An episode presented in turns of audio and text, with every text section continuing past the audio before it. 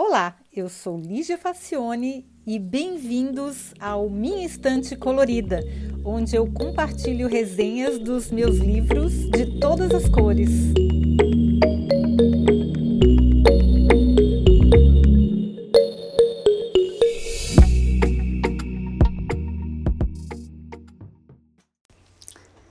Olá! Pois é, quando eu comecei a ler o livro que eu vou resenhar agora, eu fiquei pensando como é que eu nunca tinha ouvido falar no Ray Kurzweil. É um, o sujeito é um dos cérebros vivos mais extraordinários que se tem notícia. Essa mente brilhante teve a sorte de nascer em New York, numa família que incentivou muito o seu desenvolvimento. O seu pai, um respeitado músico e maestro, e a sua mãe, que era uma artista visual, eram judeus austríacos que foram para os Estados Unidos fugindo da guerra. O Ray decidiu que queria ser inventor aos 5 anos. É, bom, ele e a torcida do Flamengo, né? Eu também ia ser inventor aos 5 anos. Mas aí, aos 14, ele escreveu um artigo explicando detalhadamente sua teoria sobre o funcionamento do neocórtex. Gente, aos 14 anos eu nem sabia que existia a palavra neocórtex.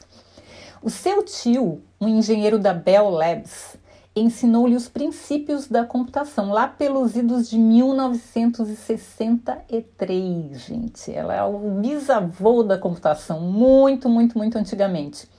Quando ele escreveu o seu primeiro programa aos 15 anos, eu não tinha nem nascido ainda.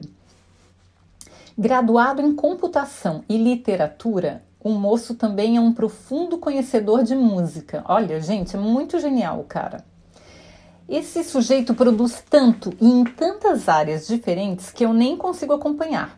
Ele tem trabalhos em reconhecimento óptico de caracteres, nanotecnologia, robótica, reconhecimento de fala, inteligência artificial, neurociência, futurismo, transhumanismo, sintetizadores de instrumentos musicais, softwares para investimentos Ganhou prêmios diversos, escreveu vários livros, foi coprodutor de um documentário e hoje ele trabalha em tempo integral para o Google. Não é incrível, gente? Acabei conhecendo o trabalho dele por sugestão da Amazon, que eu, eu trabalho para sustentar o George Bezos, não é possível, gente, tanto que eu gasto de, de, livro na Amazon. Mas enfim, vale muito a pena porque a gente consegue descobrir essas maravilhas, né? O algoritmo dele está funcionando muito bem. Porque durante as minhas pesquisas, ele indicou o livro How to Create a Mind: The Secret of Human Through Revealed. Through Revealed. Revealed. Ai, minha pronúncia em inglês está péssima. Mas enfim, How to Create a Mind: The Secret of Human Through Revealed.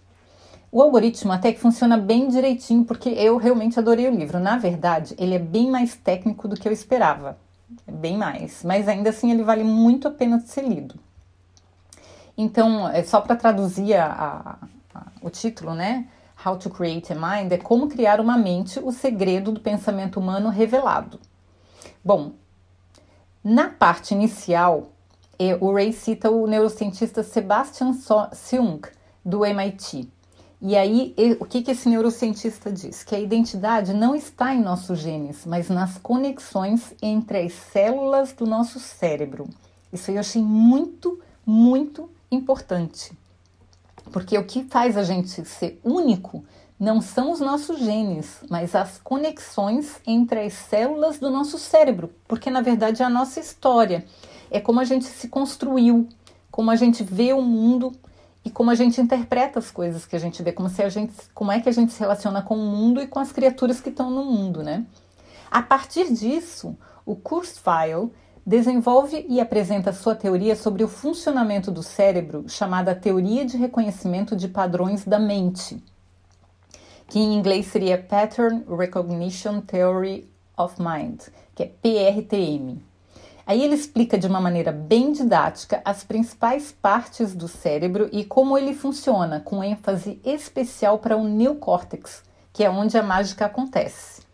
O neocórtex, ou o cérebro novo, que é a parte mais nova do, do nosso cérebro, é o que nos faz diferentes de todos os outros animais. Alguns mamíferos também têm essa estrutura, mas no ser humano é onde ela ocupa a maior parte do cérebro, que é cerca de 80% do peso do cérebro é do neocórtex, essa parte nova. Enquanto o cerebelo, que é a parte do cérebro mais antiga, mais velha, cuida das questões de sobrevivência e dos instintos, o neocórtex é a parte que aprende, que muda, que sente, que interpreta os sentidos, que se lembra e que toma decisões. Nos seres humanos, ao contrário dos outros animais, o neocórtex foi se desenvolvendo continuamente até tomar quase todo o espaço.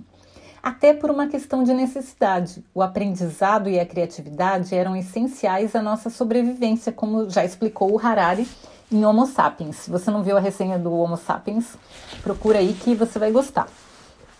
Se claro que se, se acha esses assuntos interessantes, né?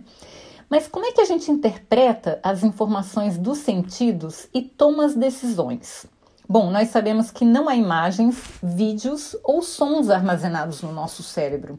Tem apenas sinais elétricos organizados em uma sequência de padrões. Isso é muito louco quando a gente para para pensar, né, gente? O vídeo, a imagem, os sons, isso tudo é invenção da nossa cabeça, porque na verdade são só sinais elétricos que a gente transforma nesse tipo de percepção. E a gente acessa, constrói e atualiza esse banco de padrões de maneira contínua. Os padrões que não são usados vão sendo substituídos por outros mais recentes, ou seja, aquela parte de conhecimento que a gente aprendeu, ah, eu estudei francês aos sete anos de idade, nunca mais falei francês, foi embora. Essa parte que a gente não usa foi substituída por uma outra coisa que eu uso mais, que eu uso todos os dias, sei lá, a leitura ou se eu, se eu for, se eu tocar violino, ah, é, essa, é, é, esse padrão de falar francês foi substituído por tocar violino, que é uma coisa que a pessoa faz com mais frequência. Bom, mas o reconhecimento desses padrões e a nossa memória não faz comparação das informações recebidas no momento com as que estão arquivadas de maneira sequencial e ordenada. O cérebro todo trabalha de uma vez só na identificação de uma forma simultânea. Por isso, nós temos tanta dificuldade, por exemplo, de dizer qual foi a quinta pessoa que encontramos hoje na rua. Ou de falar uma frase inteira com a sequência de letras invertida, porque a gente não pensa de maneira sequencial. A gente ignora a ordem na sequência. A gente não é analítico, a gente tem uma parte analítica, mas ela tem que ser muito consciente para que a gente consiga organizar a informação na forma sequencial, mas é, espontaneamente, o nosso cérebro trabalha de forma simultânea, tudo de uma vez só, de uma maneira aparentemente aleatória, inclusive. No livro, o Ray explica com gráficos, desenhos, tabelas e fotos e esquemas. É, eu falei que o livro era bem técnico.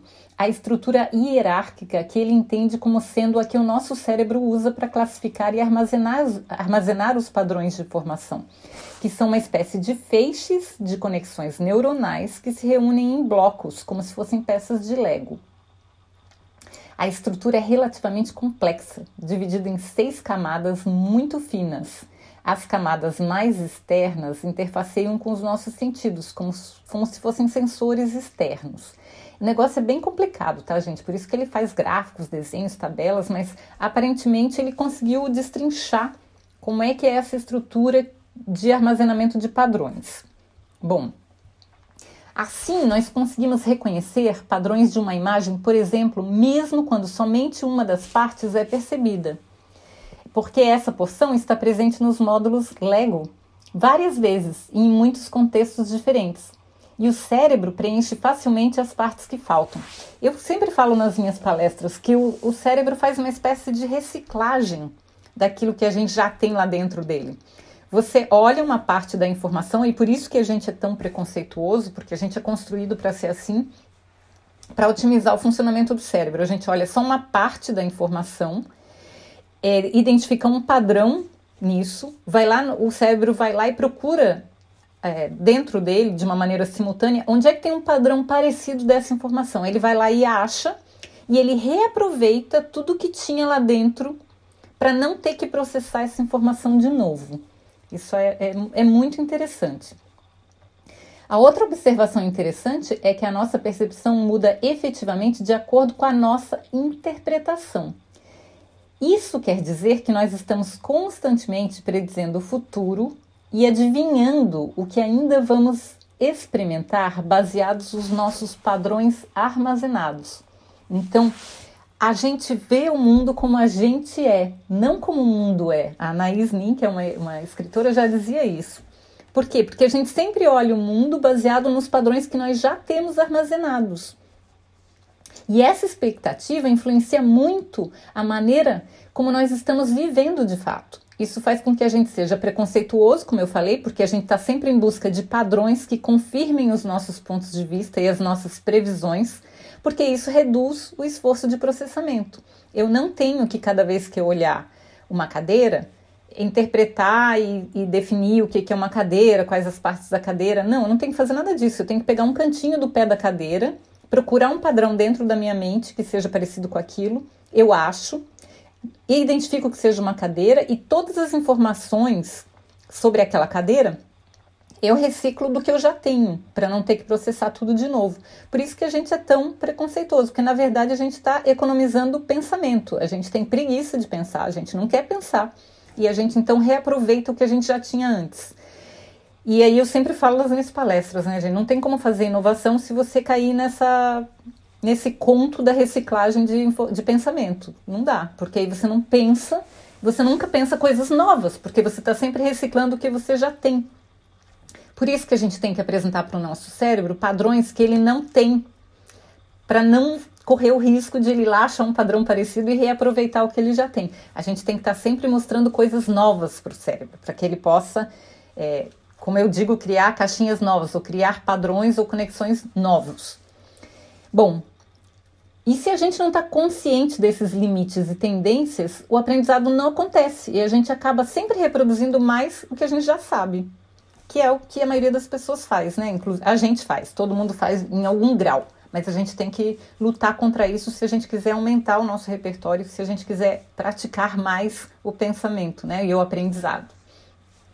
Bom, o objetivo do trabalho incansável de Ray é ajudar a criar neocórtex artificiais que possam não somente simular a mente humana, mas também superá-la em algumas habilidades. Ó, cara louco.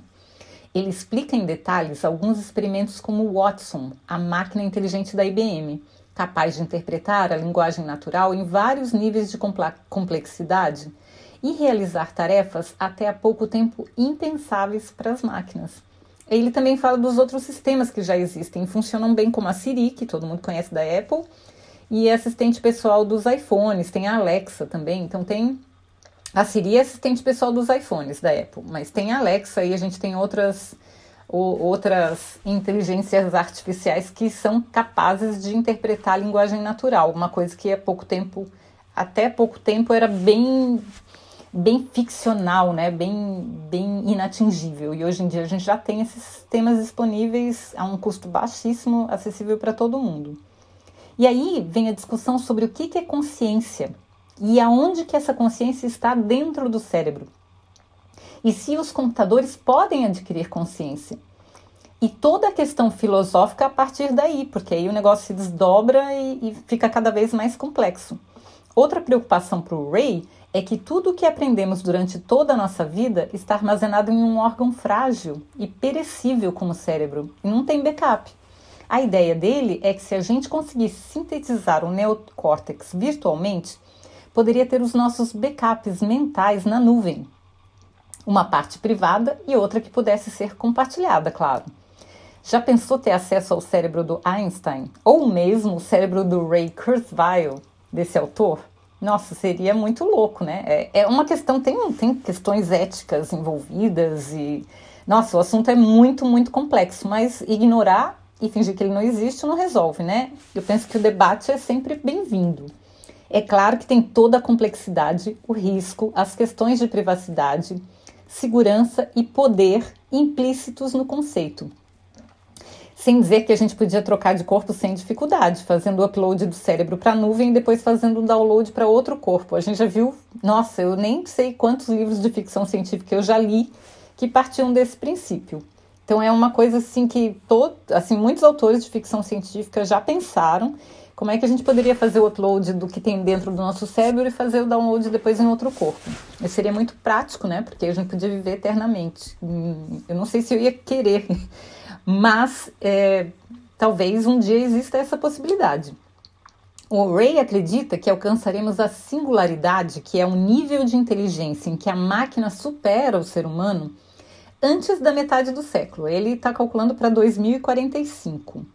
Eu não sei se eu vou estar tá, é, viva até lá, mas muito curioso para ver isso daí, viu? Bom, não sei se a curiosidade vai ser bom ou ruim, mas a maioria de vocês que está assistindo, eu acredito que vai estar vivo para ver isso aí. Nós temos muitos problemas técnicos ainda para resolver até lá, mas também é bom a gente já ir se ocupando com as questões sociais, filosóficas e éticas. Melhor não esperar as máquinas ficarem inteligentes o suficiente para resolvê-las para nós, né? É melhor a gente começar a pensar agora, pensar nas questões técnicas, mas pensar também nas questões filosóficas e éticas ao mesmo tempo. Olha, eu gostei muito do livro, ele é realmente complexo, não é um livro simples de ler. Eu não sei se entendi tudo que o autor é, quis dizer, provavelmente não, né? Faltou muita coisa. Mas é um livro que de vez em quando é bom ser relido, ou pelo menos ler um capítulo, pensar a respeito. Para quem estuda tecnologia, é um debate muito válido. Para quem não estuda também, porque é uma questão filosófica e ética, que a gente está cada vez mais perto de ter que ser confrontado com isso. A gente já tem problemas de ética e questões sociais e filosóficas com, no nível de inteligência artificial que a gente tem agora, imagina quando a coisa ficar muito mais complexa do que é hoje, né? Então é uma coisa aí para a gente pensar. E penso que esse autor, ele tem muitos outros livros que depois eu vou resenhar também, e tem alguns que também, muitos que eu não li.